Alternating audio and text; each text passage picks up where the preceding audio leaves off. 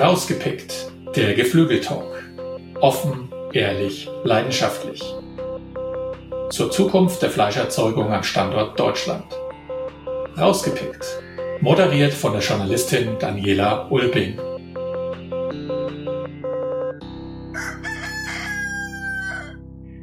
Herzlich willkommen zu Rausgepickt der Geflügeltalk. Mein Name ist Daniela Ulbing und in der zweiten Folge unserer Reihe geht es um das Thema Essen und Verantwortung. Gibt es eine ethisch korrekte Ernährung?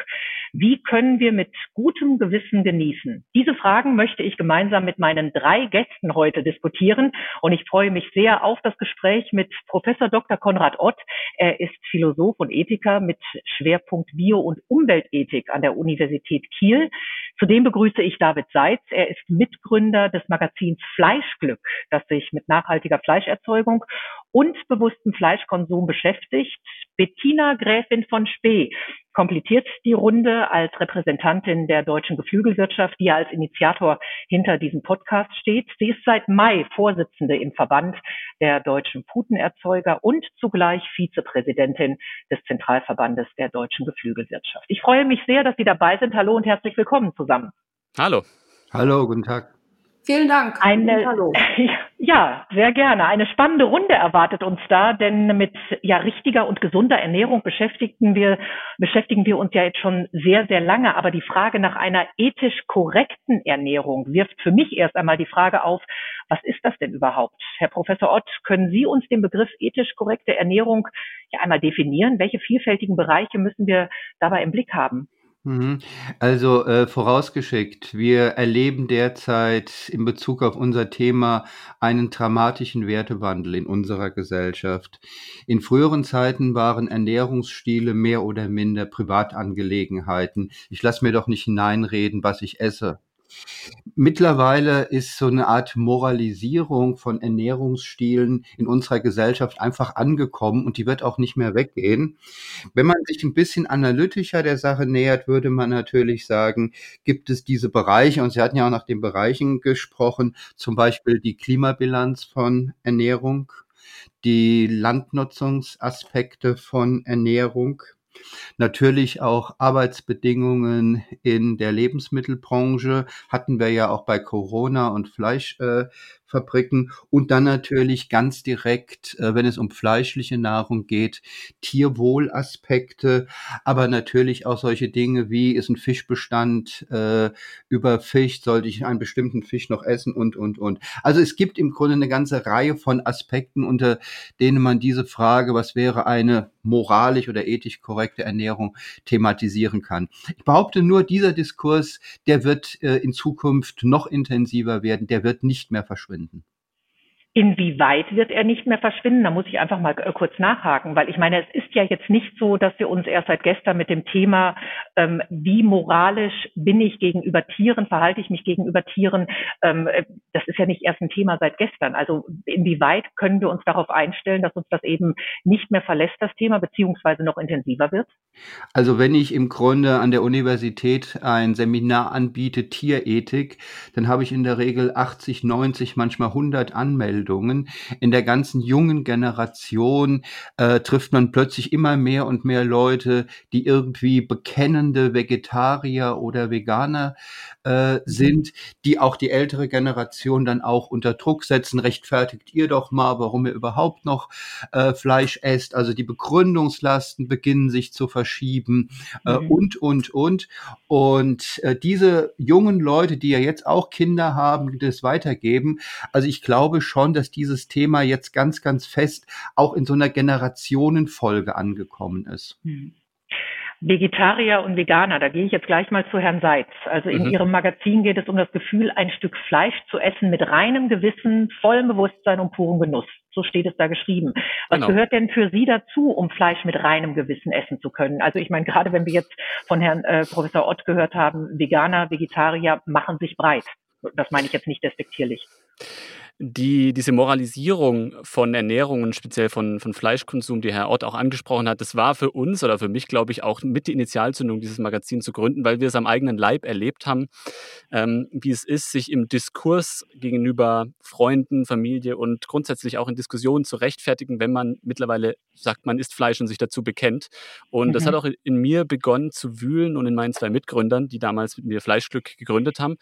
Und ähm, deshalb haben wir uns genau diese Frage gestellt. Ähm, wie muss ein zukunftsfähiger Fleischkonsum aussehen, damit wir ganz, wir ganz persönlich als Gründer auch weiter ähm, irgendwie damit leben können, diese Entscheidung zu vertreten? Jetzt mal vorausgeschickt oder vorausgesetzt, dass man für sich entschieden hat, dass man bereit ist, den Tod eines Tiers für den eigenen Genuss in Kauf zu nehmen. Das ist nochmal eine ganz mhm. andere Grundsatzfrage, mhm. aber das mal vorausgesetzt.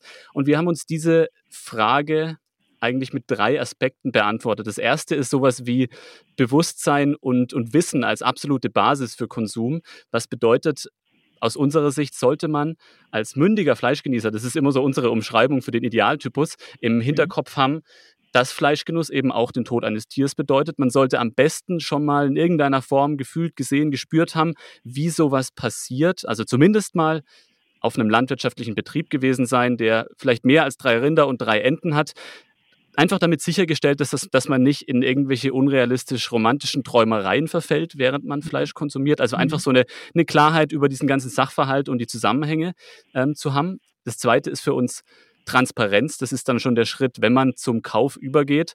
Also für sich selbst die Frage nach dem Ursprung des Produkts möglichst gut geklärt zu haben. Ähm, ich denke, da muss jeder für sich selbst so die Grenze ziehen. Reicht mir jetzt schon das inflationär verwendete Buzzword regional? Also Sie hören daraus, mhm, da ist schon eine gewisse Kritik auch von mir da. Ähm, oder muss es sowas sein wie bei mir jetzt bayerisch, bayerisches Fleisch oder definiere ich mir vielleicht sogar einen Umkreis und bestehe auch beim Kauf auf die Benennung eines konkreten Betriebes, den ich mir dann vielleicht auch selbst anschauen könnte, hypothetisch. Mhm. Ähm, wir wünschen uns einfach, oder mit unserer Definition bezwecken wir, dass wir, ähm, dass Konsumenten einfach eine ganze Reihe an Kriterien im Kopf haben, die sie selbst abfragen innerlich, bevor sie kaufen. Und dazu gehören Aspekte wie Haltung, Aspekte wie Fütterung, Transport, Schlachtung, also so ein eigener Fragenkatalog, mhm. den man einfach innerlich abhakt, bevor man sagt, okay, hier schlage ich zu. Und ein letzter Faktor, der für uns ganz wichtig ist und der, glaube ich, oft untergeht, ist das Thema Genuss.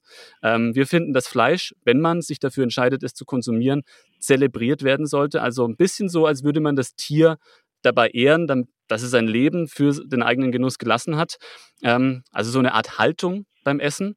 Und das mhm. Gegenteil davon wäre sowas wie beiläufiger Konsum. Das ist was, was wir kritisch sehen oder ich kritisch sehe. Das ist auch ein wichtiges Stichwort. Also zum Beispiel Asianudeln ähm, mit ein paar übergarten Rindfleischstückchen drin.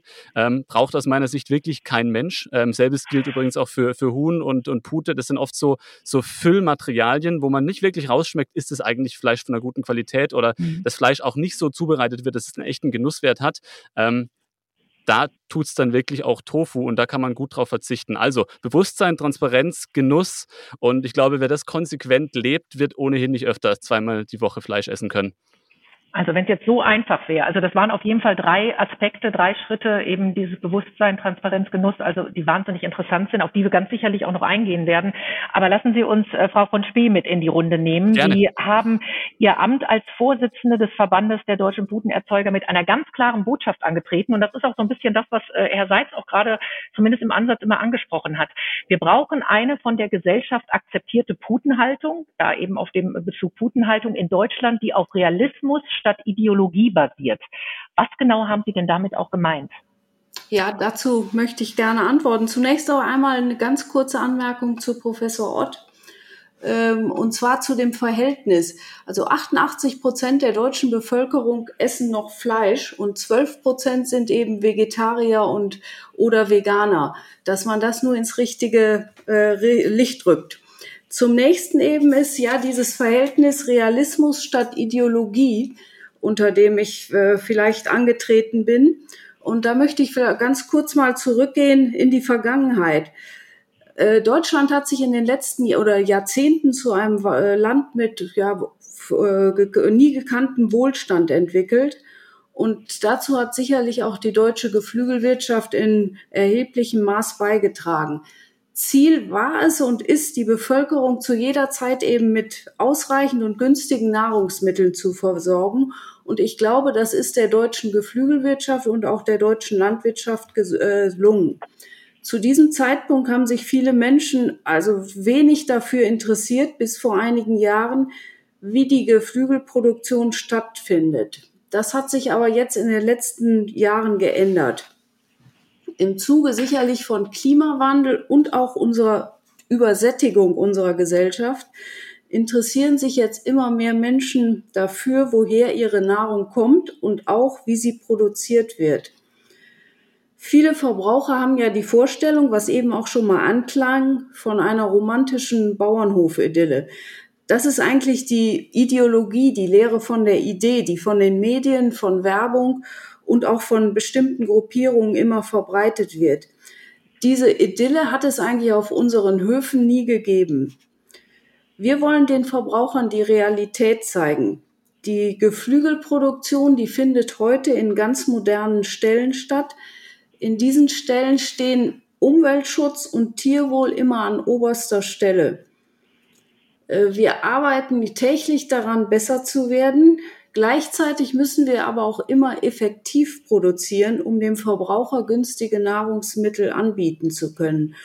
Und ich hoffe, dass wir mit unseren ständigen Anstrengungen eben für mehr Tierwohl die Akzeptanz der Verbraucher wiedergewinnen und weiterhin auch beibehalten können. Aber Frau von Spee, da muss ich äh, ganz kurz mal einhaken und natürlich bitte ich auch ähm, Herrn Seitz und Herrn Ott da auch gerne was zu, zu sagen. Also Sie sprachen jetzt mehrmals die günstigen Nahrungsmittel an. Also die, äh, das ist so ein bisschen für mich so dieser Versorgungsauftrag, der ja auch eben von der Fleischindustrie ganz sicherlich, von der Fleisch, äh, Fleischwirtschaft ganz sicherlich nach vorne gebracht wird. Aber muss man da nicht, und da wurde es vorhin ja auch schon mal angesprochen, den Fleischkonsum an sich so ein bisschen in Schach halten? Ist es halt einfach vielleicht so, dass wenn zu viel günstiges Fleisch auf den Markt gebracht wird, dass man gar nicht mehr kontrollieren kann, ähm, wie viel Fleisch ist denn überhaupt da, beziehungsweise muss das sein? Ich weiß nicht, die Frage vielleicht auch in die Runde. Also wenn ich kurz ein einhaken darf an der Stelle, was mir an, an der Aussage so ein bisschen aufstieß, ist das durchklingende Recht der Bevölkerung auf günstiges oder billiges, wie man es sagen will, äh, Fleisch. Weil ich, da bin ich mir unsicher, ob man das wirklich in der Klarheit so formulieren kann oder sollte, dass jeder jederzeit das Recht hat, günstig an Fleisch zu kommen und zwar so viel. Es klingt ein bisschen wie so viel man eben will. Ähm, ich glaube, dass, dass wir mittlerweile in einem, in einem Zeitalter angekommen sind, wo die Versorgung mit Lebensmitteln auch um, äh, auch außerhalb von Fleisch so gut geworden ist, dass man nicht mehr von einem pauschalen generellen Recht einer permanenten Verfügbarkeit von günstigem Fleisch sprechen muss. Ich weiß nicht, das ist jetzt so ein, ein Grundrechtsthema, ähm, das zumindest ist, zumindest fühlt es sich für mich so an. Vielleicht kann der Herr Ott auch da so ein bisschen einordnen. Hat, ja, hat, hat, denn, hat denn der Mensch ein Recht auf Fleisch, ist doch die Frage. Nein, äh, weder in der Deklaration der Menschenrechte der Vereinten Nationen noch in irgendeiner Verfassung, auch nicht in der Verfassung des Grundgesetzes, steht irgendetwas von einem Grundrecht auf Fleisch oder gar auf Fleisch zu einem bestimmten Preis. Ich möchte aber Frau von Spee im Grunde sogar ein Stück weit beispringen, aber vielleicht mit einer etwas anderen Pointe. Die deutsche Landwirtschaft, einschließlich der Fleischbranche, hat es geschafft, dass eins bis zwei Prozent der Bevölkerung, die noch vollerwerbstätig dort in der Landwirtschaft tätig sind, 100 Prozent der Bevölkerung sicher ernähren können mit gesundheitlich unbedenklichen Nahrungsmitteln und zwar zu Preisen, die welthistorisch konkurrenzlos günstig sind. Ein durchschnittlicher Verbraucher gibt circa 12 bis 13 Prozent seines Nettoeinkommens äh, für Lebensmittelprodukte äh, ein. Das ist erstmal im Grunde eine Leistung von Landwirtschaft einschließlich Fleischproduktion. Aber gerade weil das Fleisch so konkurrenzlos günstig geworden ist, zumindest im historischen Vergleich, ergeben sich daraus auch Möglichkeiten, dass wir dem Verbraucher auch beibringen können, dass vielleicht gutes Fleisch, jetzt im Sinne von David Seitz, vielleicht auch seinen Preis haben muss. Und es wäre nun wirklich nicht der Untergang des Abendlandes, wenn man den Anteil des durchschnittlichen Einkommens für gute Nahrung ein Stück weit ein bisschen auch anheben würde. Wenn man also nicht 12 Prozent, sondern vielleicht irgendwie 15 oder 18 Prozent dafür ausgeben müsste. Und es würde auch nicht bedeuten, dass sich nur noch die Reichen äh, Fleisch leisten können, wie das häufig auf eine ziemlich unfaire Weise kolportiert wird. Mhm. Aber würde das dann nicht eigentlich auch bedeuten, dass man den Konsumenten erstmal umerziehen müsste, einfach vielleicht auch weniger Fleisch zu essen und dafür auch höhere Preise zu akzeptieren, die ja anscheinend notwendig sind, um eben auch ein, an das Tierwohl zu denken? Ähm, ich glaub, wenn ich kurz einhaken darf, ich glaube, ja, dass diese Erziehung, ähm, die muss passieren und die passiert, glaube ich, auch schon einfach auch durch den, durch den Druck einer momentan wahrscheinlich noch Minderheit an Vegetariern und sehr ernährungsbewussten Menschen. Aber ich glaube, dass es auch eine Erziehung hin ist, ähm, nicht nur zu höheren Preisen, sondern auch zu grundsätzlich mehr Bewusstsein für Genuss oder grundsätzlich für, für Sensorik. Und ich glaube auch für Hintergrundprozesse. Ich glaube, das ist das Thema, was, was schon vielfach besprochen wurde. Man müsste in der Erziehung von Kindern, auch in der Sozialisierung viel früher ansetzen und ähm, das Thema Lebensmittel, Lebensmittelerzeugung, Umgang mit Lebensmitteln, Zubereitung von Lebensmitteln viel früher platzieren, damit, ähm, damit das quasi den Kleinsten von Anfang an eingeimpft wird, welche, mhm. welche Prozesse da im Hintergrund ablaufen und wie man mit diesen Nahrungsmitteln und Ressourcen ähm, einfach auch verantwortungsvoll und sinnvoll umgeht. Also ich glaube, das ist auch ein, ein, Thema, was politisch einfach viel früher eingepflanzt werden müsste. Mhm. Jetzt wissen wir aber, kommen wir nochmal auf die Erzeuger. Wir wissen ja, dass die Standards in der Geflügelwirtschaft sehr, sehr hoch sind und vorbildlich sind äh, im Vergleich zu, äh, zu, zu den anderen Fleischarten. Aber Frau von Spee, ähm, wenn man sich die wirtschaftlichen Notwendigkeiten und die moralischen Verpflichtungen der Erzeuger, wenn man die gegenüberstellt, wie kann man denn so etwas in Einklang bringen? Weil das ist ja gerade auch das, was jetzt äh, sowohl von Herrn Seitz als auch von Herrn Ott auch kurz angesprochen wurden. Also das, es geht ja um die Wirtschaft, aber es geht natürlich auch um die moralischen Verpflichtungen und in dem Hinblick auf die Erzeuger von den Erzeugern? Äh, ja, wir müssen natürlich beides immer im Blick haben. Einmal die wirtschaftliche Tätigkeit eines jeden Unternehmens. Und das bedeutet auch immer ist äh, Gewinnerzielung, sonst kann ja kein Unternehmen existieren. Und äh, das gilt auch für uns in der Geflügelwirtschaft oder in den Geflügelhofhöfen. aber wir müssen auch immer in unserer Branche sehen, dass wir etwas Besonderes machen. Wir arbeiten nämlich mit lebenden Nutztieren. Und das ist eine ganz besondere moralische Verantwortung und Verpflichtung. Ich glaube, wir sind uns dessen auch immer bewusst. Jeder Tierhalter, der ist sich bewusst und fügt den Tieren deswegen auch kein Leid zu. Aber wir äh, halten ja die Tiere schon meistens seit Generationen in der Landwirtschaft und wir leben mhm. als Familienbetriebe mit und für die Tiere. Das muss man eigentlich immer wiederholen und uns äh, verpflichten, sowohl wirtschaftliche wie eben auch diese moralischen Gründe, unsere Tiere gut zu behandeln. Und ich merke immer selber auch wieder, wenn es den Tieren gut geht, dann kann es auch uns Betriebe, äh, Geflügelbetrieben gut gehen. Und äh, das versuchen wir in unserer Arbeit auch jeden Tag zusammenzubringen und auch in Einklang zu bringen. Das ist ein ganz äh, wichtiger Anteil. Sonst mhm. funktioniert das eben nicht mit den Tieren. Welche, welche Rahmenbedingungen wären denn für Sie tatsächlich auch, ja, gibt es Änderungen in Rahmenbedingungen, damit Sie eben noch mehr daran arbeiten können und noch mehr dieses wirtschaftliche und moralische, was sich gegen, ja, eigentlich gegensätzlich ist, dass sich das dann aufhebt? Äh, wir arbeiten ja eigentlich seit Jahren. Wir sind nicht im Stillstand, sondern wir verbessern, versuchen uns wirklich äh, immer wieder weiter zu verbessern. Und das äh, fängt eben schon an mit unserem, ganz einfach in unseren Stellen, die sind immer besser geworden, sowohl in der Klimaführung wie auch in dem gesamten Umgebung für die Tiere. Wir haben denen mittlerweile sehr artgerecht sehr viele Dinge zur Verfügung gestellt. Stroh, Heu, Picksteine, ich weiß nicht, Bälle, ähm, verschiedenes Beschäftigungsmaterial wir achten auch, und das muss man auch im Gegensatz zu anderen Tierarten sehen, unsere Geflügelställe werden ja eingestreut mit Heu, ähm, mit, äh, nicht mit Heu, mit Stroh oder eben Hobelspänen oder anderen Materialien.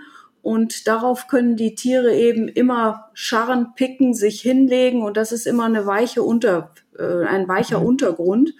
Und darauf achten wir eigentlich wesentlich mehr im Management auch, dass das auch immer optimiert wird.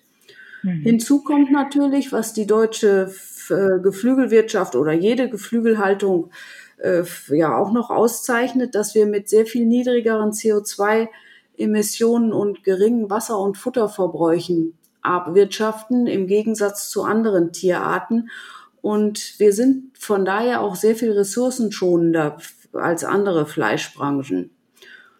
Und wir sehen, was ich eben schon zu Anfang gesagt habe, wir versuchen uns ständig zu verbessern. Das ist aber ein ganz langer Prozess und wir müssen auch uns immer wieder dazu aufraffen, noch besser zu werden, den Tieren noch mehr zur Verfügung zu stellen und eben unsere Arbeit dadurch auch immer wieder zu hinterfragen. Hm. Also es ist ein langer Prozess, ganz sicherlich, aber ich meine, wenn wir natürlich über die konventionelle Tierhaltung nachdenken oder uns die mal vor Augen halten, dann muss es da doch schon also zu einer sehr großen Veränderung kommen. Herr Professor Ott, Sie haben in einem Interview mal gesagt, dass Nutztiere Augenblicksgeschöpfe seien, denen man nicht viel nimmt, wenn man sie nach einem guten Leben, und das ist eben also entscheidend, rasch und schmerzlos tötet und durch andere Tiere der gleichen Art ersetzt. Jetzt musste ich, als ich das gelesen habe, das erstmal sacken lassen, aber die Konsequenz, die dahinter steckt, ist ja, dass sie fordern eben diese tiefgreifende Reform der konventionellen Tierhaltung. Ähm, wir Menschen, wir sind den, den Tieren ja ja ein höheres Maß an Tierwohl auch schuldig. Aber wie kann das denn aussehen? Ist das überhaupt, wenn man vom Massenverzehr spricht, ist Tierwohl da überhaupt möglich?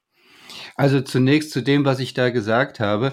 Das geht in so diese äh, ethische Debatte äh, hinein. Und in der tierethischen Debatte gibt es zwei Fraktionen. Das sollte man wissen. Es gibt auf der einen Seite die sozusagen Tierschützer, die sich für Tierwohl einsetzen. Mhm. Und die sind in der Regel reformistisch eingestellt. Die wollen, dass es den Nutztieren Stück für Stück besser geht. Und ich sehe, dass Frau von Spee ja im Grunde auch diesen reformerischen Ansatz eh, äh, vertritt. Und dann kann man natürlich auch immer überlegen, wo man sagen würde, okay, jetzt ist ein Niveau erreicht, wo es unterschiedlichen Tieren, seien es Hühner, seien es Kaninchen, seien es Puten, seien es Rinder, ausreichend gut geht. Mhm. Aber natürlich bedeutet Nutztierhaltung und auch gerade zur Fleischproduktion, dass irgendwann getötet äh, werden muss. Es muss geschlachtet werden, es fließt Blut. Äh, und da kommt jetzt die andere Fraktion in der Tierethik mit ins Spiel. Die behaupten nämlich, Tiere haben Rechte. Sie übertragen gewissermaßen die Institution von Rechten auf bestimmte Tiere, vor allem Wirbeltiere, und argumentieren dann in etwa folgendermaßen. Sie sagen, wenn Tiere überhaupt irgendwelche Rechte haben, dann in jedem Fall das Recht auf Leben und daraus ergibt sich dann eine Art Tötungsverbot und dann hat man einen moralischen direkten Grund, Vegetarierin zu werden. Mhm. Die Frage ist natürlich, die den Ethiker beschäftigt, was ist die richtige tierethische Grundposition? Ich habe mich mehrfach skeptisch dahingehend geäußert, ob Tiere wirklich Rechte haben, so wie wir Menschen Menschenrechte haben. Ich kann das äh, äh, erläutern, warum ich da skeptisch bin.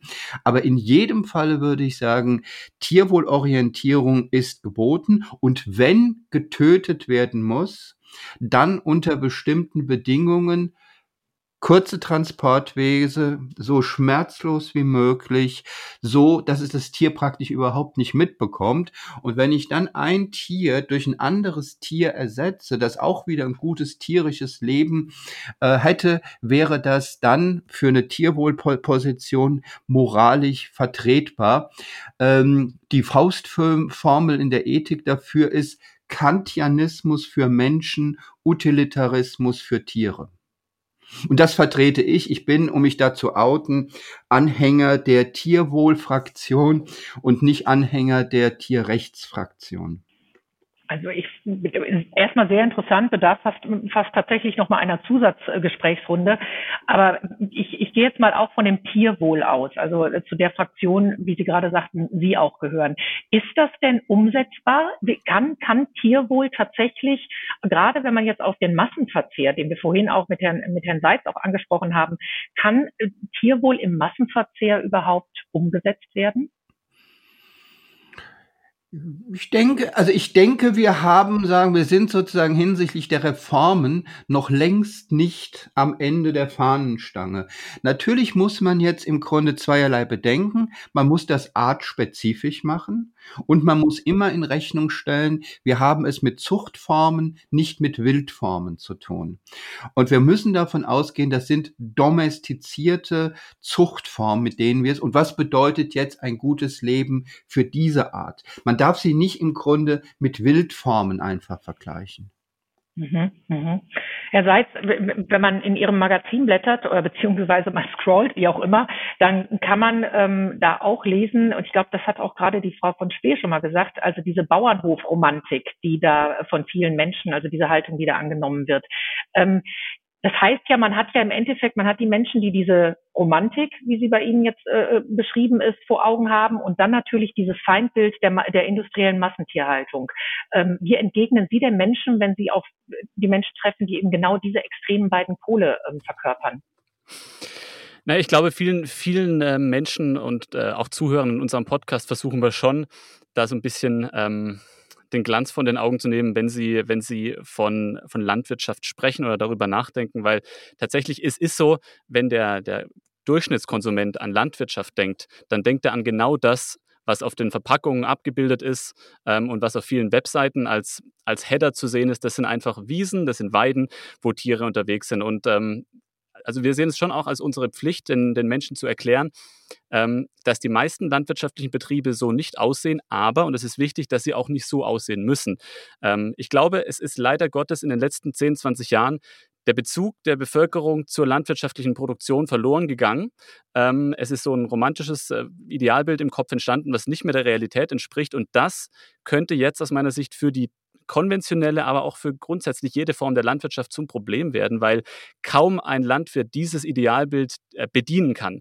Das heißt, egal welcher Verbraucher heute auf den Hof kommt, wenn er es zum ersten Mal tut, wird er schockiert sein. Egal ob das Haltungsform 4 oder Haltungsform 1 ist, er wird schockiert sein. Egal ob das Huhn einen Meter Platz hat oder ob auf einem Meter fünf Hühner stehen, es wird für den Verbraucher zu eng erscheinen, weil er sich nicht mehr bewusst ist, wie Landwirtschaft nun mal funktioniert. Das heißt, für uns ist schon auch relevant, den Menschen zu erklären, dass es Nuancen gibt, die, Grund, die aber entscheidend sein können. Und das sind solche Nuancen, die die Frau von Spee gerade auch schon angesprochen hat. Ähm, da wird sukzessive versucht, ähm, in kleinen Schritten Verbesserungen ähm, herbeizuführen. Ähm, wenn man sich mit dem Thema Landwirtschaft beschäftigt und sich ein bisschen auskennt, dann sieht man das, dann kann man das auch honorieren, was aber noch nicht bedeutet, dass das am Ende ähm, dem Verbraucher plausibel erscheint. Also ist es da, glaube ich, sehr, sehr notwendig, ähm, differenzierter über Landwirtschaft zu sprechen und äh, grundsätzlich ehrlicher. Ich glaube, da kann man auch nur an jeden Landwirt appellieren, dass in der Kommunikation nach außen einfach ähm, weniger idealisierte Bilder transportiert werden, sondern einfach auch mehr Hofrealität gezeigt wird, was ja nicht bedeutet, dass man irgendwelche brutalen Szenen zeigt. Es gibt ja irgend noch was zwischen dem, was, ähm, was Peter zeigt, wenn sie Skandale aufdecken, mhm. und dem, was auf der Milchtüte zu sehen ist. Dazwischen drin ist ja auch ein sehr großes Spektrum, aber wenn da ein bisschen mehr realistische Bilder nach außen dringen würden, dann wäre der Aufprall eines Verbrauchers, wenn er sowas tatsächlich mal sieht, nicht ganz so hart und ich glaube, daran müssen wir arbeiten und ähm, das würde auch der konventionellen Landwirtschaft, die sich bemüht, Dinge besser zu machen, helfen, weil dann auch die Nuancen an Fortschritt bemerkt würden, was momentan, glaube ich, schwierig ist zu transportieren.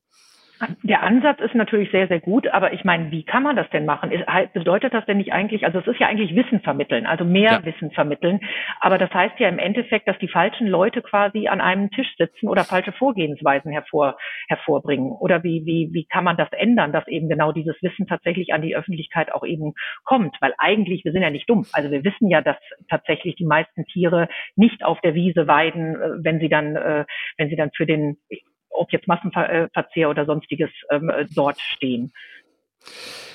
Wow, das ist die Frage, wer jetzt da die Verantwortung hat, dieses Bild in die, in die Öffentlichkeit zu tragen. Sind es die Unternehmen, ähm, die selbst diese Produkte vertreiben? Sind es die Medien, ähm, die sich natürlich, wenn sie über Landwirtschaft Berichterstattung betreiben, auch gerne die, die tollen Beispiele rauspicken?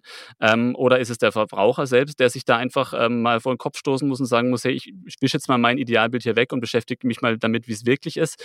Ist schwierig. Natürlich sind da wir zum Beispiel auch in der Pflicht, da differenziert darüber zu sprechen. Wir versuchen das in Artikeln schon zu machen, zeigen natürlich auch immer wieder Betriebe, in denen es ideal läuft, weil wir das auch so ein bisschen als, als Leuchtturmbeispiel hervorheben wollen. Aber wir mhm. versuchen schon auch, den Finger in die Wunde zu legen und zu zeigen, ähm, wenn zum Beispiel auch japanisches Rindfleisch produziert wird. Wie läuft das wirklich ab? Das ist nicht nur dieser Genuss auf dem Teller, wenn man Kobe Beef isst und es so wegschmilzt, sondern das bedeutet sehr wenig Raum, das bedeutet sehr einseitige Fütterung, das bedeutet unter Umständen kein Licht für die Tiere. Also einfach Klartext zu sprechen, aber so, dass, es, dass man nicht in diese ich, ich nenne es jetzt einfach plakativ Peter-Schiene reinrutscht, wo man, mhm. ähm, wo man so, wo man nur noch mit Skandalberichten um sich wirft, sondern einfach ganz sachlich erklären, das ist Landwirtschaft, das esst ihr, wenn ihr Fleisch esst. Das ist mhm. nicht schlecht, das ist nicht gut, das ist wertfrei zu betrachten, aber so läuft's. Ähm, und ich glaube, da haben alle ihren Anteil, da einfach ein bisschen weniger verklärt drüber zu sprechen, um mehr Realismus da zu schaffen. Ich bringe mal eine Anekdote in die Diskussion. Ich war ein paar Jahre lang Mitglied des Tierschutzbeirates in Schleswig-Holstein und auf einer Veranstaltung ähm, habe ich mal vorgeschlagen, das war so ein bisschen nur so halb im Spaß gesagt, äh, warum machen wir nicht Klassenausflüge in Schlachthöfe? Ja. Ähm, mhm. Wir können die Kinder darauf vorbereiten. Wir müssen das nicht als schockartiges Erlebnis machen. Aber Kinder, die ja auch Fleischwurst, Würstchen und Hackfleisch und alles Mögliche essen, sollten vielleicht einmal sehen, wie es in einem Schlachthof tatsächlich zugeht. Ich erntete wüsten Protest. Sowas könne man Kindern auf keinen Fall zumuten. Dann habe ich einen ethischen Kommentar dazu gesprochen und habe gesagt, ähm, es gilt, gibt in der Ethik ein Kriterium. Das, was ich den Kindern nicht öffentlich zeigen kann, was ich nicht lehren kann, was ich der nächsten Generation nicht vermitteln kann, das ist moralisch irgendwie nicht in Ordnung. Und dieses Kriterium kann man tatsächlich nehmen und kann sagen, okay, wenn wir das unseren Kindern nicht mehr zeigen können, dann ist etwas faul daran. Aber jetzt sind wir natürlich auch in die Situation gekommen, dass ähm, dass man da sich so weit entfremdet hat von, einem, von einer Realität, ähm, dass Dinge, die eigentlich normal erscheinen, ähm, heutzutage, ich sage es auch mal ganz plakativ, auf Instagram dann einen Shitstorm ernten. Wenn ein Bauer zeigt, dass er sein Kälbchen jetzt von der Mutter weggenommen hat, dann wird undifferenziert ähm, mit der Keule draufgehauen. Wenn ein Bauer zeigt, wie er ein, äh, ein Tier zum Schlachthof bringt, dann wird da draufgehauen. Dinge, die ganz normal sind und die eigentlich ähm, rational betrachtet auch, mit denen man sich auseinandersetzen kann und mit denen sich auch ein Kind auseinandersetzen sollte, sind auch schon so aus den, aus dem, aus den Fugen geraten, dass man, dass es ganz schwierig ist zu beurteilen, was kann kann man überhaupt noch zumuten grundsätzlich und was ist, was hat unsere Gesellschaft hervorgebracht an Wertvorstellungen, die dazu führen, dass man bestimmte Dinge einfach nicht mehr zeigt und sieht? Wir ich haben möchte da Frau, äh, äh, äh, pardon, ich möchte Frau von Speder auch gerne noch mit reinholen, weil sie hat es ja auch vorhin schon mehrmals angesprochen. Aber stimmen Sie dem zu? Ist es genau so, dass Ihnen auch eben diese Informationswelle fehlt, die eigentlich den Konsumenten auch wirklich da äh, hinbringt, dass er bewusst auch tatsächlich mit seinem Fleischkonsum umgeht? Auf jeden Fall sollte er das. Äh, noch einmal vielleicht zu den Kindern. Kindern kann man so etwas zumuten, aber die Umgebung, äh, die will das ja oft gar nicht. Und deswegen äh, ist das sehr schwierig dann im Nachhinein, wenn Kinder zum Schlachthof äh, das mal sehen, auch äh, überhaupt, wenn ein Tier getötet wird. Aber das ist äh, einfach die Realität und das muss man, kann man Kindern auch ohne weiteres zeigen. Das sehe ich überall als keine Schwierigkeit an. Äh, dann vielleicht noch mal einmal zu Herrn Seitz, der eben sagte, äh, ja, wenn wir Fleisch irgendwo anders her importieren, dann äh, muss das ja auch äh, möglich sein. Und da sehe ich eben auch gerade in unserer deutschen Landwirtschaft, wir müssen eigentlich viel mehr auf, auf eine Herkunftskennzeichnung auch hinwirken, dass der Verbraucher weiß, unser Fleisch kommt aus Deutschland, er kann es sich aussuchen, aber er weiß dann auch gerade in Kantinen oder in Großküchen, da muss auch eben stehen, woher kommt mein Fleisch? Und dann weiß er, dass dieses Fleisch, wenn es aus Deutschland kommt, aus einem äh, Tierhaltung kommt, die er auch äh, befürworten kann. Aber wenn das Fleisch gar nicht gekennzeichnet ist, dann ist es eben oft aus Ländern, die eigentlich unserer, ähm, ja, gar nicht mehr entsprechen unserem Gedanken für die Tiere und für das Tierwohl. Und das muss man immer unterscheiden. Und deswegen würde ich immer sehr viel mehr jetzt auch in der Politik auf die Herkunftskennzeichnung und auch im Gastronomiebereich, auch Herr Seitz an Sie gerichtet, äh, dass man da viel mehr äh, drauf drängt, dass deutsches Fleisch eben aus guter Haltung auch kommt. Also ich gebe das jetzt gleich mal weiter, weil ich denke mal, äh, Frau von Spee hat ja auch Herrn Seitz und Herrn Ott angesprochen. Ähm, ja, die, die Herkunftskennzeichnung ist wichtig, wobei allein die, die Kennzeichnung Fleisch aus Deutschland für mich noch ähm, zu undifferenziert ist. Ähm, ich glaube, für viele ist das schon irgendwie ein Anhaltspunkt, um zu sagen, okay, das ist ja irgendwie im weitesten Sinne regional, da greife ich zu, aber ich glaube, dass zukünftig mehr Fragen kommen werden, die eine differenziertere Beantwortung ähm, oder eine differenziertere Ausschreibung oder Auskennzeichnung auf, der, auf den Packungen ähm, einfordern werden. Weil ähm, nur weil Fleisch aus Deutschland kommt, ähm, heißt es nicht, dass es meinem Standard jetzt in dem Fall entspricht. Man muss dazu sagen, mhm. glücklicherweise haben wir in Deutschland tatsächlich ähm, auch sehr hohe Mindeststandards. Also wenn wir da von Haltungsform ähm, 1 bis 4 sprechen, ähm, ist das ja alles, wenn man es mit anderen Ländern vergleicht, schon noch irgendwie vertretbar. Ähm, aber ich glaube, dass, dass allein diese vier Unterscheidungen schon mal ein ganz guter Schritt sind.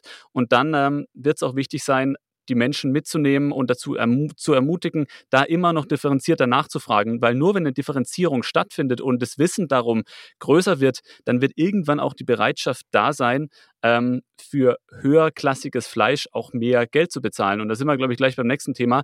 Diese Kaufbereitschaft, ähm, die momentan einfach noch fehlt, die, mhm. wird, die wird nur entstehen, wenn man ähm, quasi wirklich in Qualitäten unterscheiden kann. Weil warum soll ich jetzt für eine Haltungsform 4 mehr Geld ausgeben als für eine 1, wenn ich überhaupt nicht verstehe, was da was da besser läuft. Das ist ja einfach auch nur, das klar, da ist ein, da ist ein Farbbalken drauf, der suggeriert mir schon irgendwie, das muss schon irgendwie besser sein, aber so richtig verstehe ich es nicht, weil ich mich überhaupt nicht mit Landwirtschaft auskenne. Und das ist, glaube ich, was, wo wir hin müssen. Je besser sich die Bevölkerung auskennt, desto einfacher wird es für die Landwirte, auch ähm, das Geld zu bekommen, was sie brauchen, wenn sie ähm, Kraft und auch Finanzen in den Ausbau von Stellen und in bessere Haltungsbedingungen stecken. Mhm. Also ich sehe insgesamt auch eher den Weg zu äh, hochwertigeren Fleischprodukten unter besseren Bedingungen der, für die Tiere. Die Kaufkraft in Deutschland ist grosso modo einfach vorhanden. Wenn wir diesen Reformweg weitergehen wollen und über Instrumente reden, dann sehen wir natürlich, was haben wir überhaupt in unserem Tornister drinne? Wir haben einfach einmal Information, Aufklärung, wunderbar, es, es ist nie verkehrt. Wir können Labeling machen, da kann man das regional machen, man kann auch mit diesen Haltungsstufen eins, zwei, drei, vier oder ein Biosiegel machen, das haben wir auch schon, das ist ganz gut. Äh, man kann natürlich auch mit ordnungsrechtlichen Instrumenten arbeiten, dann schreibt der Gesetzgeber bestimmte Haltungsformen vor oder verbietet andere oder man kann mit ökonomischen ähm, Instrumenten arbeiten, äh, etwa im Grunde für vollen Mehrwertsteuersatz auf tierische Produkte oder so etwas. Ich sage nicht, dass ich dafür bin, aber ich sage nur, was man da machen kann. Und dann ist die Frage, was wäre sozusagen ein wirklich guter Instrumentenverbund, der sozusagen einer Reformpolitik zugute käme, äh, vor der die äh, Produzentinnen keine Angst zu haben brauchen. Ja. ja. Wer, wer, wer beantwortet die Frage? Das ist es ja. Ich meine, Sie haben ja jetzt gerade wirklich die ganzen Instrumente aufgezählt. Also da ist ja alles bei, was wir am Ende genug Informationen, wie Sie gerade sagten. Also im Endeffekt kann ich mir ja vorstellen, mittlerweile müsste es doch genug Informationen haben. Die gesundheitlichen, sozialen, ökologischen Folgen des Fleischkonsums, eigentlich müssten die doch schon bei den Verbrauchern angekommen sein. Genau das Gleiche mit den Haltungsstufen. Also reicht es, wenn Aldi sagt, äh, sie werden bis 2030 die niedrigen äh, Haltungsstufen nicht mehr anbieten? Kann man dadurch, durch diese ganzen Sachen, auch eben öko ökonomische Möglichkeiten wie eben Erhöhung der Mehrwertsteuer, kann man dadurch tatsächlich alles umkehren und wirklich einen viel besseren Weg einschlagen, weil im Endeffekt ist ja alles schon vorhanden. Die Ansätze sind da. Also es gab zum Beispiel in Japan, wenn ich nochmal ganz kurz sagen darf, vor vielen Jahren so bei technischen Geräten den sogenannten Top Runner Approach. Das heißt im Grunde, äh, das, was jetzt im Grunde der bestmögliche Standard ist, das wird in zehn Jahren per Ordnungsrecht der rechtlich verpflichtende Standard. Mhm. Wenn man mhm. so etwas durchsetzt, also zu sagen, okay, das Biosiegel ist in zehn Jahren verpflichtend, dann gibt es sogenannte First Mover Advantages. Das heißt, die, die sich als Erste bewegen, haben dann einen Vorteil und keinen Nachteil.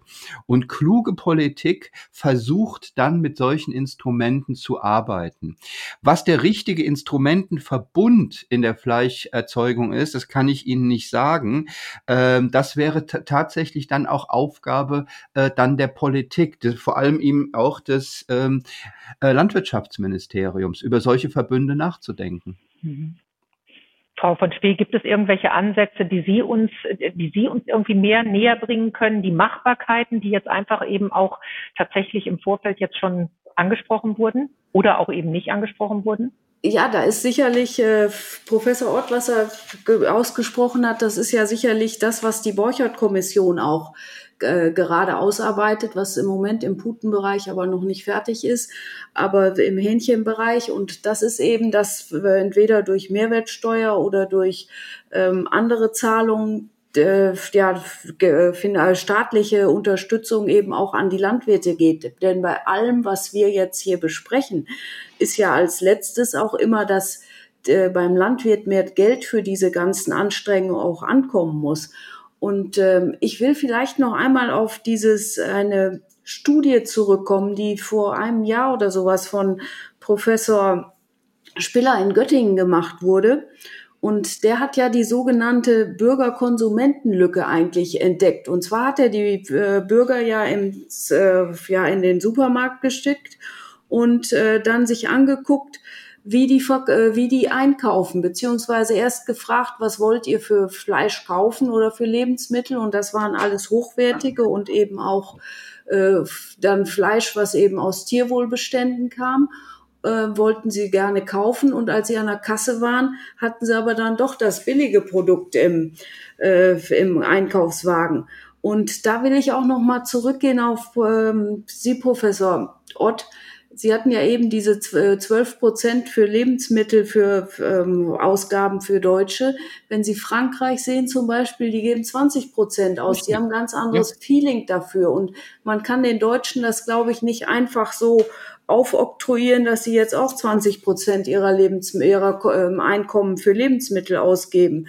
Und wir müssen aber irgendwie die Finanzierung unserer Umbauten bezahlt bekommen.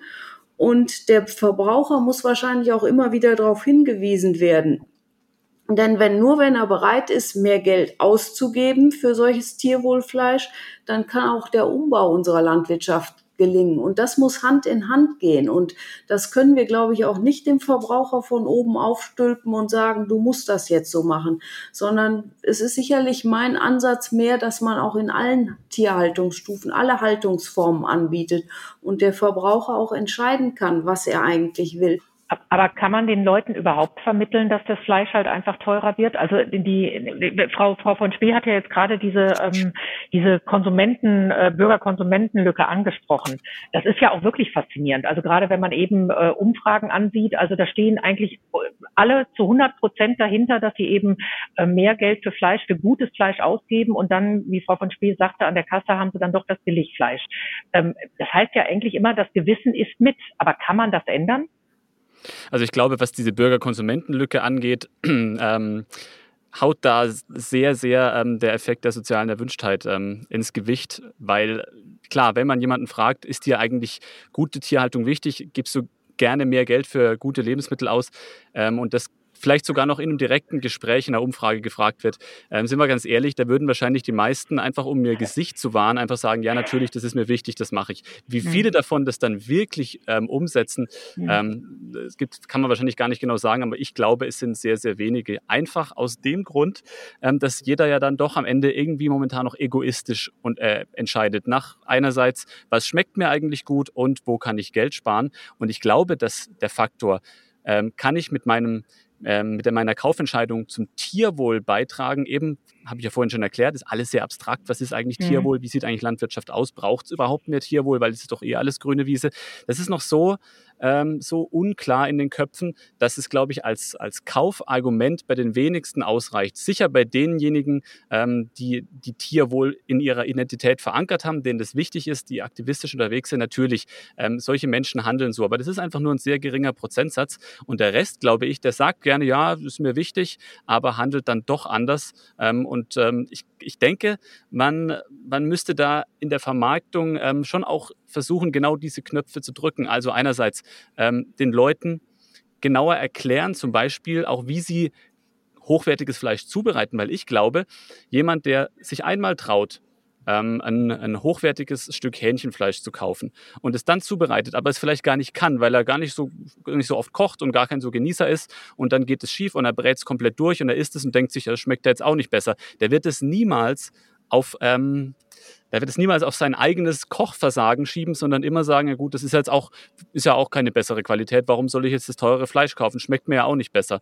Also muss man auch da versuchen, möglichst wenn man hochqualitative Produkte anbietet, drumherum ordentlich Aufklärung leisten, auch was die Zubereitung ganz pragmatisch, wie koche ich dieses Teil angeht, weil sonst ähm, nimmt man den Menschen dieses Argument zu kaufen, einfach weil es ihnen schmeckt.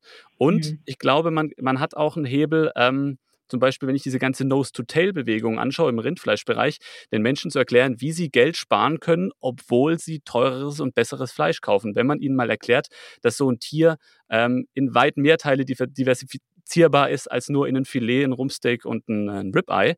Ähm, und dass es einfach, wenn sie zum Metzger gehen, auch Teile gibt, wie ich sage jetzt mal ganz plakativ, ein Herz oder eine Leber oder auch ganz viele andere Stücke mit meist englischen Begriffen, die da mittlerweile rausgeschnitten werden. Die kosten dann nur ein Drittel von einem Filet, sind aber von einem Bio-Weiderind und schmecken total gut, aber sie sind einfach noch unbekannt. Und wenn man da auch da mehr Aufklärung leistet, dann kann man ganz gut das Thema Sparsamkeit plus Qualität, äh, höhere Qualität miteinander verbinden. Es ist ein sehr advanceder Ansatz, aber ähm, ich glaube, je mehr man aufklärt und in der Richtung informiert, desto mehr Anreize kann man auch schaffen, einfach mal qualitativ höheres Fleisch zu probieren. Man muss ja erstmal so einen Touchpoint schaffen, ähm, mhm. quasi dies, diese Hürde überwinden, überhaupt mal so ein Fleisch in den Wagen zu legen. Das ist, glaube ich, das Erste, was man irgendwie schaffen muss, die Leute aus ihren Kaufroutinen rauszubringen, auf welche Art auch immer. Vielleicht auch mal ungewöhnliche Produkte. Ich hatte vor äh, ein paar Wochen äh, Bauchlappen vom Ökofleisch, die haben wir in der Pfanne gemacht, die waren super gut hervorragend, obwohl Bauchlappen so ein schlechtes Image haben, weil sie halt ein bisschen fettig sind. Äh, aber da haben Sie völlig recht. Bauchlappen vom Ökofleisch gibt es im Grunde billiger als vielleicht ein konventionelles Schnitzel oder, oder so etwas. Und Absolut. da müsste man im Grunde den Verbraucher auch mal sagen, was man mit Fleisch tatsächlich alles mhm. machen kann. Und es könnte natürlich auch sein, dass wir vielleicht in Zukunft auch mal wieder vielleicht stärker Kaninchen essen oder Ziegen. Äh, über Pferde, von Pferden nicht, nicht zu reden, das ist kulturell im Grunde ganz, ganz schwierig. Aber wir haben im Grunde, was gutes gutes Fleisch anbetrifft, sehr viel mehr Möglichkeiten als nur diese Konzentration, äh, sage ich mal, auf Schwein, Rind und noch ein bisschen Geflügel. Absolut. Also und auch, ich glaube, die ja. Corona-Pandemie hat uns sicherlich auch dazu gebracht, dass sehr viel mehr wieder gekocht wird und vieles eben auch ausprobieren und verschiedene Sachen machen. Und das Zweite ist, was wir auch sicherlich immer wieder äh, stärker unterstützen sollen, ist eben auch in den Schulen, dass auch die Jugendlichen und die Kinder wieder viel näher daran geführt werden und auch in der Schule oder auch in der Ausbildung lernen, wie wird Fleisch zubereitet, wie geht man überhaupt mit Fleisch rund, um, damit sie überhaupt wieder eine Beziehung dazu haben und Fleisch nicht nur in der Supermarkttheke liegt und eingeschweißt ist und man überhaupt kein Verhältnis dazu hat. Das muss sich sicher auch bei uns ändern. Also man sieht an dieser Gesprächsrunde, also zum einen weiß man, dass man die Verantwortung für einen Genuss mit gutem Gewissen nicht nur auf eine Schulter lagern kann, also sondern, sondern tatsächlich sehr viele Menschen da auch oder auch Parteien involviert sind. Und äh, was wir auch herausgehört haben oder was ich vor allem herausgehört habe, ist, dass tatsächlich die Aufklärung also nicht nur bei dem normalen Verbraucher, sondern auch wirklich bei den Kindern anscheinend anfangen muss, weil das ist genau die Zukunft, die dann auch tatsächlich das leitet und lenkt, wo wir unseren Fleischkonsum, unseren bewussten Fleischkonsum hinbringen. Aber vielleicht Dann, noch einmal, ja. kurz wurde im Grunde auch Aldi angesprochen, der ja sagt im Grunde, ich verzichte auf bestimmte Haltungsformen bis, glaube ich, 2030. Genau. Das ist natürlich jetzt eine unternehmerische Entscheidung, äh, die mich im Grunde ein Stück weit überrascht, aber auch gefreut hat. Denn da sagt im Grunde eine große Kette, im Grunde dieses Produkt hat langfristig keine Zukunft mehr. Äh, und wer dieses Produkt noch haben möchte, der soll von mir aus in einen ganz anderen Discounter geben. Bei uns gibt es das nicht. Äh, und dass gerade einer, der gewissermaßen das Discounting in Deutschland groß gemacht hat, jetzt gewissermaßen eine ganz andere Strategie fährt, da würde ich im Grunde schon sagen, okay, das ist jetzt verändertes unternehmerisches Handeln. Ich glaube, mit Erziehungsdiktatur hat das gar nichts zu tun, denn natürlich darf jeder Supermarkt entscheiden, was er ins Sortiment reinnimmt und was er aus dem Sortiment rausnimmt. Also da muss ich, muss ich kurz einhaken. Ähm, für mich bleibt bei dieser Entscheidung tatsächlich abzuwarten, inwiefern das ähm, keine reine Imagegeschichte ist, weil die entscheidende Frage ist doch, wird Aldi die Preise für dieses Fleisch, was da noch in der Auslage liegt, tatsächlich auch anheben und damit auch die Tierwohlbestrebungen beim Landwirt honorieren oder geht es da wirklich nur darum, dem Verbraucher das Gewissen zu erleichtern und die Landwirte dabei so ein bisschen zu instrumentalisieren? Weil wenn jetzt Ställe umgebaut werden, muss ich das ja anschließend irgendwie auch in höheren Preisen widerspiegeln, die dem Landwirt gezahlt werden. Ich fände es nämlich ein absolut fatales Signal, wenn sich eine faktisch höhere Haltungsqualität dann nicht deutlich im Preis widerspiegeln würde. Ähm, also es darf die, ja. die, Nach die, die Leidtragenden dürfen nicht die Produzenten sein, ja. die dann wieder sozusagen zu Dumpingpreisen ähm, liefern müssen. Hier könnte natürlich dann der Staat auch was tun und könnte sagen, okay, wir wollen im Grunde, dass neue Ställe gebaut werden und wir tun etwas. Die Landwirtschaft ist so hochgradig subventioniert. Warum sollte man nicht im Grunde bestimmte Subventionen umschichten und beispielsweise ähm, auch neue Ställe ein Stück weit subventionieren. Dann muss ich auch nochmal Frau von Spee auch gerne noch mit reinnehmen. Also wenn man da tatsächlich jetzt eben von diesem Fleisch spricht, der, der Haltungsstufen drei und vier, das wäre es ja dann tatsächlich eben, wenn Aldi das wirklich machen sollte. Ähm, wie, wie sieht denn dann die Fleischverteilung aus? Woher kommt denn dann das ganze Fleisch, Frau von Spee? Wie, wie sehen Sie das in der Branche? Ja, zunächst einmal ein kurzer äh, ja, Übergang. Äh, wir liefern in der Geflügelwirtschaft im Moment haupt oder nur in die Haltungsstufe 2 schon. Da sind wir den anderen äh, Fleischsektoren ein ganzes Stück voraus. Das zunächst, dann ist das nächste die Haltungsstufe 3. Da geht es natürlich bei uns ganz klar darum, äh, wie wird das bezahlt? Und da scheitern wir im Moment an der Politik, weil wir müssten ja unsere Stelle dazu umbauen. Dazu fehlen uns die äh, Baugenehmigung und die Änderungsgenehmigung. Und da warten wir auf die Politik. Da kann all die äh, Haltungsstufe drei fordern. Wenn wir sie aber nicht erfüllen können, dann hilft das Ganze nichts. Und da erwarten wir im Moment wirklich, dass die neue Bundesregierung dann auch vorankommt, weil im Moment war, da können wir gar nichts machen. Wir stehen in der Warteschleife und nichts passiert. Und äh, deswegen müssen wir jetzt erstmal gucken. Für uns ist es ganz wichtig, dass das äh, bezahlt wird, wenn Haltungsstufe drei eben auch kommt. Sonst funktioniert mhm. das Ganze nicht.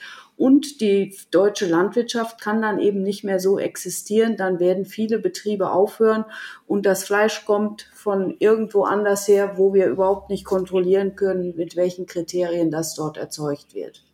Ja, über genau dieses Thema haben wir in unserer ähm, ersten Folge auch mit Frau Kühners gesprochen, halt einfach über die ganzen Baugenehmigungen, die ja noch ausstehen. Und da, wie Sie gerade sagen, da äh, ruht ja der Blick jetzt eben auf die neue Bundesregierung, was dann da in Zukunft passieren soll, kann und vor allem auch muss. Ich muss jetzt so ein bisschen zum Ende kommen, so leid es mir tut. Es ist ein wahnsinnig tolles Gespräch, sehr, sehr spannend. Ich denke, es äh, schreit auch so ein bisschen nach Folge zwei äh, dieser Thematik. Aber ich bedanke mich erst einmal für diese Runde. Also ich hoffe, dass wir alle da ähm, doch noch ein Stück von gegenseitigen ja, Verständnissen mitgenommen und gelernt haben. Danke auf jeden Fall an meine drei Gesprächspartner. Und ich danke vor allem natürlich auch den Hörern und Hörerinnen und hoffe, dass auch die etwas mitgenommen haben. Denkanstöße, welche Rolle spielen moralische Überlegungen beim Essen für Sie? Können Sie uns gerne mitteilen, liebe Hörerinnen und Hörer, Ihre Meinung zum Thema, zum Beispiel auf der Facebook-Seite Geflügelrepublik Deutschland des ZDG. Abonnieren und teilen Sie unsere Podcast-Serie und gerne dann auch auf Spotify, Soundcloud oder dieser. Natürlich freuen wir uns auch über Ihre Bewertung. Herr Ott, Frau von Spee und Herr Seitz, vielen lieben Dank, dass Sie dabei waren. Danke auch. Es, werd, es werden noch Einladungen folgen. Ich danke Ihnen recht herzlich. Und äh, an die Hörerinnen und Hörer sage ich Tschüss, bis zum nächsten Mal. Im nächsten Monat gibt es die nächste Ausgabe von Rausgepickt, der Geflügeltalk. Dankeschön. Okay. Tschüss. Vielen Dank. Danke, wiederhören. Das war Rausgepickt, der Geflügeltalk.